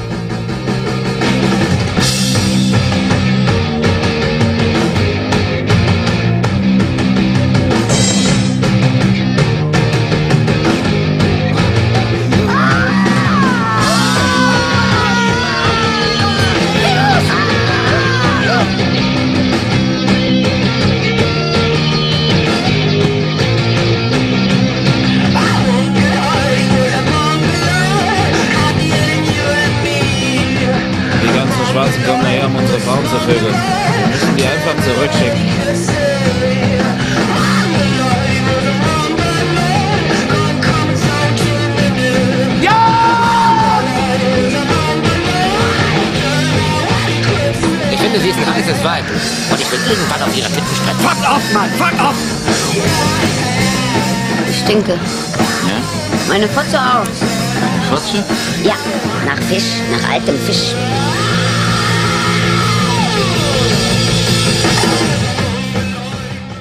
Zunächst einmal ein Film aus Belgien aus dem Jahr 2007 von Green Mortier, der sich den als unverfilmbar geltenden Roman von Hermann Brusselmann gegriffen hat.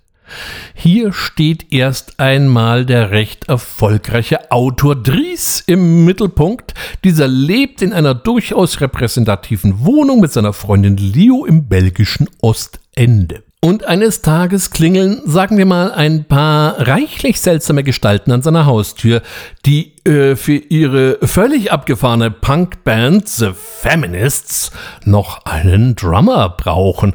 Und sie hätten gehört, dass Dries dafür in Frage käme. Dieser ist erstaunt und irgendwie amüsiert und beschließt sich, den dreien tatsächlich anzuschließen. Er taucht damit in die tiefste belgische Unterschicht ein, aus der es für die Menschen, die es dorthin verschlagen hat, kein Entrinnen mehr gibt. Er geht auf diesen wüsten Trip, weil er sich so Inspirationen für sein nächstes Buch erhofft und um vielleicht auch seinen wirklich nicht ganz unbedeutenden Zynismus ungebremst ausleben zu können. Denn er ist nicht nur ein passiver Beobachter, sondern er manipuliert auch ganz bewusst, wie es ihm gerade gefällt. Was wir hier vor uns haben, ist eine ganz wilde Mischung, die irgendwo zwischen absurder rabenschwarzer Komödie, surrealistischem Kunstfilm und Sozialdrama changiert. Die unterschiedlichen Charaktere sind ebenso überdreht komisch wie verstörend und wirklich völlig kaputt. Die sozialen Zustände als abgründig zu bezeichnen, käme einer Untertreibung gleich. Der Film wird häufig in einem Atemzug mit Danny Boyles Drogendrama Trainspotting genannt. Doch während Boyle immer noch einen gewissen realistischen Anspruch für sich behalten wollte, dreht Mortier streckenweise völlig ab. Das mag dann für den ein oder anderen ein bisschen arg weit gehen. Aber ich finde, es setzt doch noch mal eine Nuance zusätzlich und ohne bleibt eben diese Aussage, die er hat, nicht hängen. Die Welt ist schlecht und das ist klar, so schlecht, wie sie noch niemals war. Auch dieser Film ist streckenweise extrem gewalttätig, wenn aber nicht so explizit in dem, was er zeigt, sondern in dem, was gesagt wird, wie die Protagonisten denken und agieren und damit generiert er eine ganz andere Gewaltdarstellung als die fulminanten Gewaltspitzen, die wir bei Noé finden.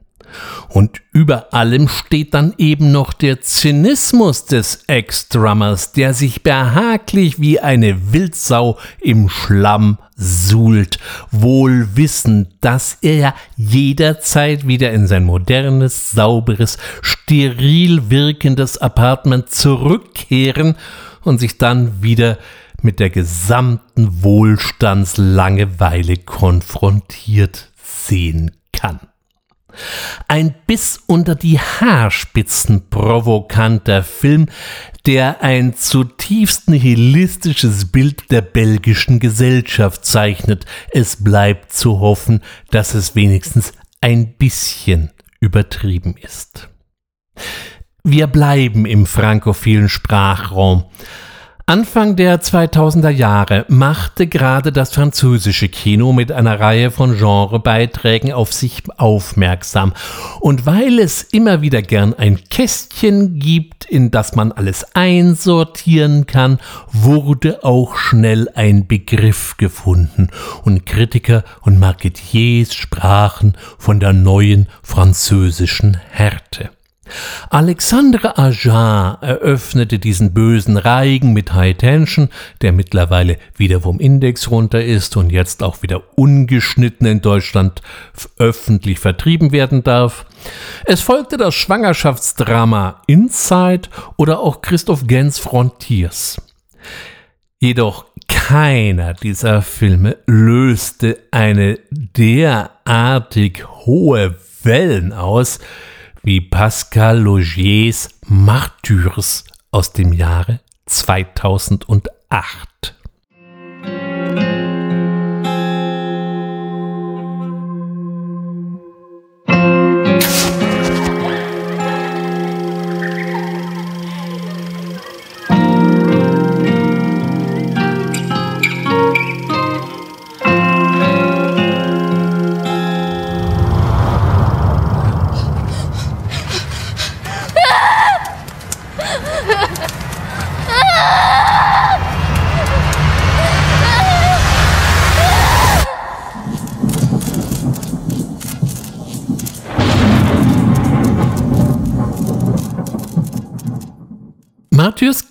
als einer der härtesten oder der härteste Vertreter der neuen französischen Härte und so viel sei schon mal vorweggenommen, für mich ist er auch einer der intelligentesten Filme dieser Sparte. Die Geschichte beginnt Anfang der 70er. Ein junges Mädchen wird in einem Industriegebiet aufgegriffen, hochgradig traumatisiert, abgemagert, ein seelisches Wrack. Sie wird als Lucy identifiziert, die seit über einem Jahr als vermisst galt. Sie kommt in ein Kinderheim, verliert aber über ihre Vergangenheit kein Wort und freundet sich langsam mit Anna an. Angeblich wird sie immer noch verfolgt und bedroht. Und als Beweis verweist sie auf ihre zerschnittenen Arme. Es folgt ein Zeitsprung von 15 Jahren. Lucy, mittlerweile deutlich älter, nähert sich einem schmucken Einfamilienhaus nebst Familie und richtet hier scheinbar völlig grundlos mit einer Schrotflinte ein wahrhaftes Massaker. Sie glaubt hier ihre Peiniger gefunden zu haben und bestraft zu haben, aber kann das sein? Diese Durchschnittsfamilie als eine Horde von Folterknechten, das ist ja wohl schwer vorstellbar. Gleichzeitig taucht wieder die abgemagerte und zerschundene Figur auf, die er immer schon nachsetzte. Ein Dämon? Ist diese Gestalt wirklich echt oder entspringt sie nicht ihrer, ihrem eigenen Geist? Hm, Zweifel sind hier durchaus sehr bald angebracht, dass dieses finstere Wesen nur ein Ausbund ihres eigenen Gewissens zu sein scheint, eine andere Gefangene, die sie damals nicht retten konnte. Anne kommt ihr zur Hilfe, kann jedoch die finale Flucht von Lucy vor ihren eigenen Dämonen nicht verhindern. Anne untersucht das Haus, findet eher zufällig ein verborgenes Kellergeschoss. Alles sehr geleckt, sehr funktional und mit einer Gefangenen, ebenfalls zutiefst traumatisiert, nackt beinahe skeletthaft abgemagert, mit einem eigentümlichen Helm versehen, der ihre Augen bedeckt und ihr mit Krampen in den Schädel getackert worden ist. Ganz so harmlos, wie es den äußeren Anschein hatte, kann die massakrierte Familie wohl dann doch nicht gewesen sein. Mehr zu verraten wäre an dieser Stelle sträflich.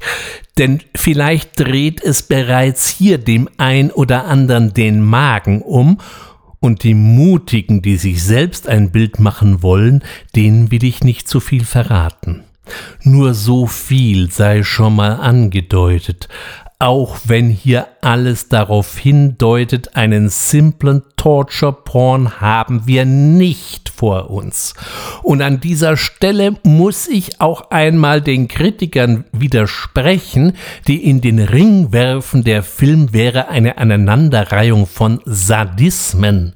Das ist nicht zutreffend, denn Sadismus will durch die Dominanz Lustgewinn erzeugen. Hier, und das ist ebenso schockierend wie ungewöhnlich, geht es nun wirklich nicht um Lustgewinn, sondern um den Versuch, Erkenntnisse zu gewinnen. Es besteht eine ganz klare, in sich geschlossene Idee hinter allem und das allein unterscheidet Martyr meilenweit von dem mehr oder weniger hinterwäldlerischen Folter- und Jagdfilmen. Und das macht ihn auch so schwer verdaubar. Auch ist es Logier gelungen, große Teile der Gewalt in den Kopf der Zuschauer zu verlegen, wo es dann eben noch übler wird, als so mancher Splatter-Effekt es hervorrufen könnte. Jetzt will ich nicht gesagt haben, dass Martyrs eine blutarme Angelegenheit wäre, aber die psychologische Keule, die hier geschwungen wird, ist bei weitem heftiger. Und wehe, wehe, wenn ich auf das Ende sehe, das noch einmal eine besonders fiese Variante präsentiert, die so etliche Zuschauer und Rezensenten schwer verärgert hat, aber eben auch in das Konzept passt. Hier ist nichts, aber auch gar nichts, wie es den Anschein hat, und konterkariert ganz bewusst Klischees und altbekannte Vorgaben. Dieser Film brachte dann sogar die durchaus toleranten Franzosen aus der Fassung und so wurde Martyrs tatsächlich mit einer 18er Freigabe bedacht. Nur so zum Vergleich, High Tension wurde in seiner ganzen Pracht und Schönheit mit einer 16er Freigabe durchgewunken und der ist bekanntermaßen nicht von schlechten Eltern. In Deutschland äh, ist er, soweit ich weiß, immer noch aus dem Verkehr gezogen. Äh, vor sowas muss man die deutsche Bevölkerung, egal welchen Alters, schützen. Ich frage mich in diesem Zusammenhang, warum unsere österreichischen Nachbarn nicht schon völlig verroht sind, denn hier geht man mit derartigen Produktionen doch deutlich liberaler um. Martyrs ist jetzt nicht unbedingt ein Film für einen fröhlichen Filmabend, aber eben auch ein sehr harter und sehr interessanter Film, der ganz nebenbei zeigt, dass sich Härte nicht unbedingt in der Menge des vergossenen Kunstblutes niederschlagen muss. Für mich eine völlig irrelevante Information. Hat mal jemand Stanley Kubrick gefragt, wie viel rote Farbe für die berühmte Szene vor dem Aufzug verpanscht wurde? Es kann so wenig nicht gewesen sein. Und allein wegen dieser Angabe lässt sich gerade ein Film wie Shining nicht kategorisieren. Einer fehlt in diesem Wüstenreigen der Skandalfilme noch. Hier ist der Filmemacher zuweilen der größere Skandal gewesen als seine dazugehörigen Filme. Und als Person würde ich Lars von Trier auch nicht wirklich in die Kategorie der überbordenden Sympathieträger einsortieren. Aber es soll ja nicht um die Person gehen und seine provozierenden Aussagen, die wenig eventuell über ihn, aber viel über seine Eigenmarketingstrategie verraten mögen. Ich bin mir da immer nicht so sicher, sondern um seine Filme, genauer gesagt um einen Film von ihm, der allein schon mal einen durchaus provozierenden Titel trägt. Was erwartet uns denn, wenn er einen Film vorlegt, der den Titel Antichrist trägt und aus dem Jahr 2009 stammt?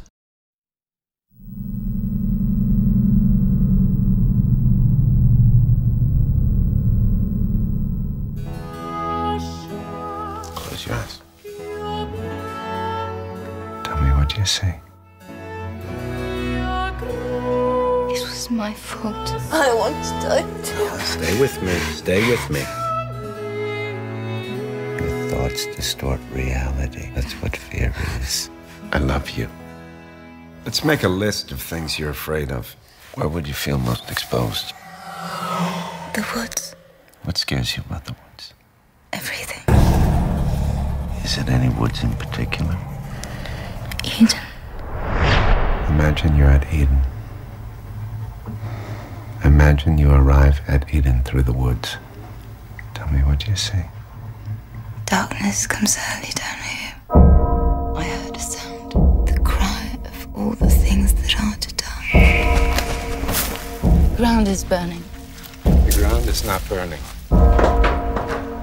I've just been having a lot of crazy dreams. Wie immer heißt es Vorsicht mit falschen Erwartungen. Wer hier jetzt auf eine zackige Teufelshatz setzt, wird wahrscheinlich ziemlich enttäuscht, denn der Teufel spielt in diesem Film eine eher untergeordnete Rolle.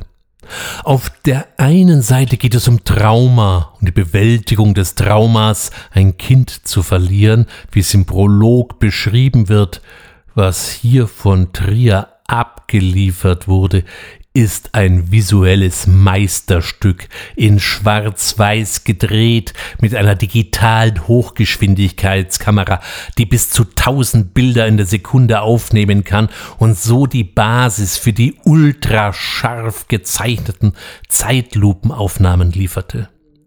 Derartige Zeitlupenaufnahmen spielen später immer wieder eine Rolle, doch das ist quasi nur eine Ebene des ziemlich vertrackten Films rund um das zentrale, aber auch anonyme Paar, was hier im Mittelpunkt der Handlung steht. Wir erfahren zum Beispiel den ganzen Film über keinen Namen der beiden. Wir wissen nur, dass er wohl ausgebildeter Psychotherapeut ist und sie ihre Dissertation über Hexenverfolgung in Europa schreiben wollte. Dies aber entweder unterbrochen oder abgebrochen hat. Die beiden werden gespielt von äh, Charlotte Gainsbourg und äh, Willem Dafoe und die geben wirklich alles. Und es wird auch dem Zuschauer wirklich alles abverlangt. Ein freundlicher Film ist Antichrist nun mal wirklich nicht. Und das Ganze wird streckenweise mit extremen Gewalt- und Sexszenen garniert. Natürlich kann man sich fragen, was soll das Ganze? Und ehrlich gesagt ist die Antwort gar nicht mal so einfach.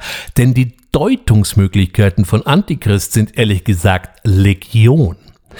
Wer es also schön und einfach und aufgeräumt haben möchte, der ist hier auch mal wieder nicht gut beraten. Natürlich könnte man das Ganze als überfrachtete Kunstscheiße abtun, aber das fände ich dann doch ein bisschen arg einfach.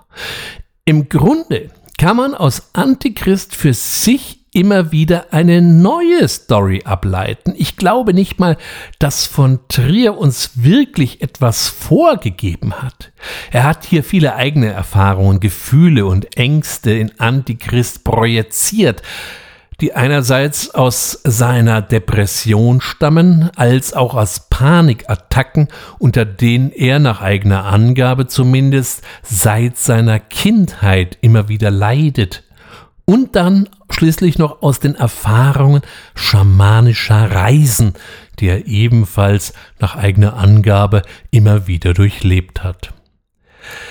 Er hat hier seine Bilder und Gefühle in dieses Tableau und wahrscheinlich auch eine eigene Geschichte hineingepackt, aber lädt uns auch ein, unsere eigene Geschichte hier zu entdecken und wer mit offenem Geist an den Film herantritt, wird immer wieder neue Deutungen und Interpretationen finden. Und das kann so wirklich nicht jeder Film von sich behaupten. Aufgrund der teilweise wirklich sehr extremen Szenen polarisierte natürlich Antichrist sowohl Publikum als auch Kritik.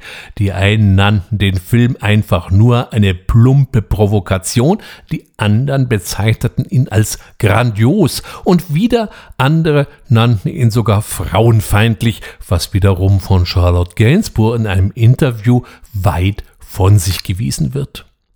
In Cannes gab es 2010 schon ziemlich Wirbel. Ansonsten, tja, und damit zeichnet sich eben immer deutlicher das Ende des Skandalfilms ab. Natürlich gibt es immer noch Filme, die polarisieren und aufregen, aber die Frage ist mittlerweile, wen? Innerhalb der Filmszene mögen die Wogen hochgehen, aber außerhalb kriegt das kaum noch jemand mit.